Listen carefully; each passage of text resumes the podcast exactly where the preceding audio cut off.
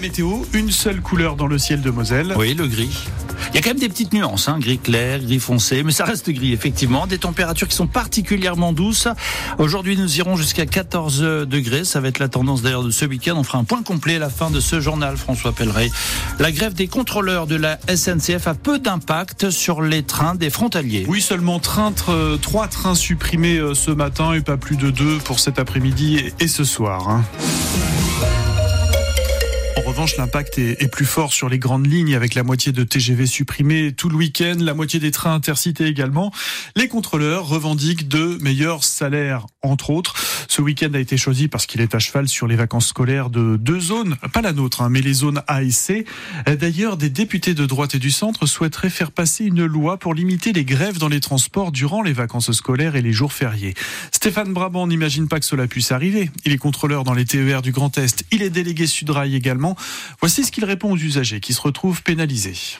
Non, non, bah, j'entends bien, j'entends bien. Bah, effectivement, quand euh, on a une activité qui, quand on cesse le travail, euh, a un, très fort impact. Maintenant, la responsabilité de ce conflit, euh, elle est, quasiment entièrement sous sous la responsabilité de la direction SNCF.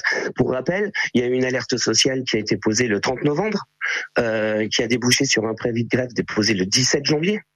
Donc ça laissait largement le temps à notre direction d'apporter quelque chose à mettre sur, sur la table pendant les négociations, ce qui n'a pas été fait. Stéphane Brabant, délégué Sudrail et contrôleur dans les TER du Grand Est. L'association Ascomemo, qui œuvre pour la conservation de la mémoire de la Moselle, annonce ce matin le décès d'un des derniers malgré nous. René Gross est mort à l'âge de 98 ans, incorporé de force dans l'armée allemande durant la Seconde Guerre mondiale. Il avait raconté son histoire dans Mémoire de guerre d'un jeune malgré nous. 10 points de deal ont été démantelés l'an dernier en Moselle. Oui, alors ceci dit, le trafic de drogue euh, ne cesse de prendre de l'ampleur, plus 14%, c'est ce qui ressort du bilan de l'année dernière chez nous en Moselle.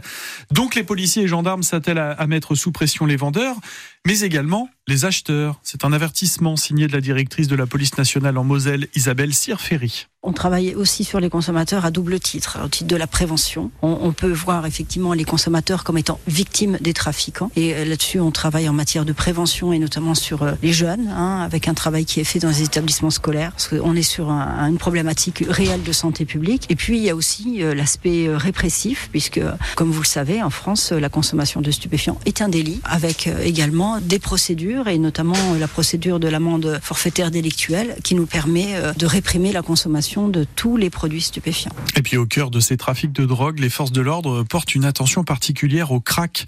Ce dérivé de la cocaïne très puissant est arrivé en Moselle. Pour les autres bilans de la sécurité 2023, je vous donne rendez-vous sur francebleu.fr. Vous verrez que le nombre de cambriolages a explosé. EDF renoue avec les bénéfices et ils sont même qualifiés d'exceptionnels pour l'an dernier. 10 milliards d'euros après avoir accusé de grosses pertes de près de 18 milliards en 2022. Euh, d'ailleurs, la dette d'EDF reste énorme à près de 55 milliards d'euros. Des LED et uniquement des LED brillent désormais dans les rues de Montigny-les-Messes. Plus de 2800 lampadaires ont été remplacés. C'est un immense chantier qui vient de s'achever.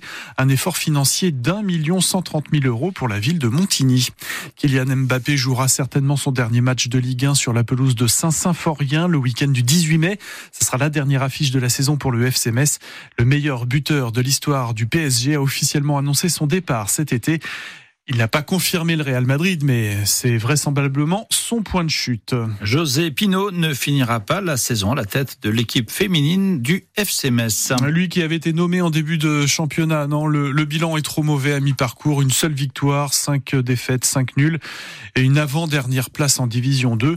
Il est remplacé par un ancien entraîneur de l'équipe féminine de Saint-Etienne. Il s'appelle Jérôme Bonnet. Néanmoins, José Pinault reste au FC Metz. Il s'occupera du recrutement et de la formation au sein de la section féminine. En France, la, justice l'a empêché de monter sur les scènes de Lille et de Lyon, mais ce soir, il sera bien à l'affiche de la rocale d'Esch-sur-Alzette au Luxembourg. Le rappeur Freeze Corleone est pointé pour ses paroles violentes antisémites, faisant même l'apologie du terrorisme. En tout cas, il est visé par une enquête pour ce motif-là.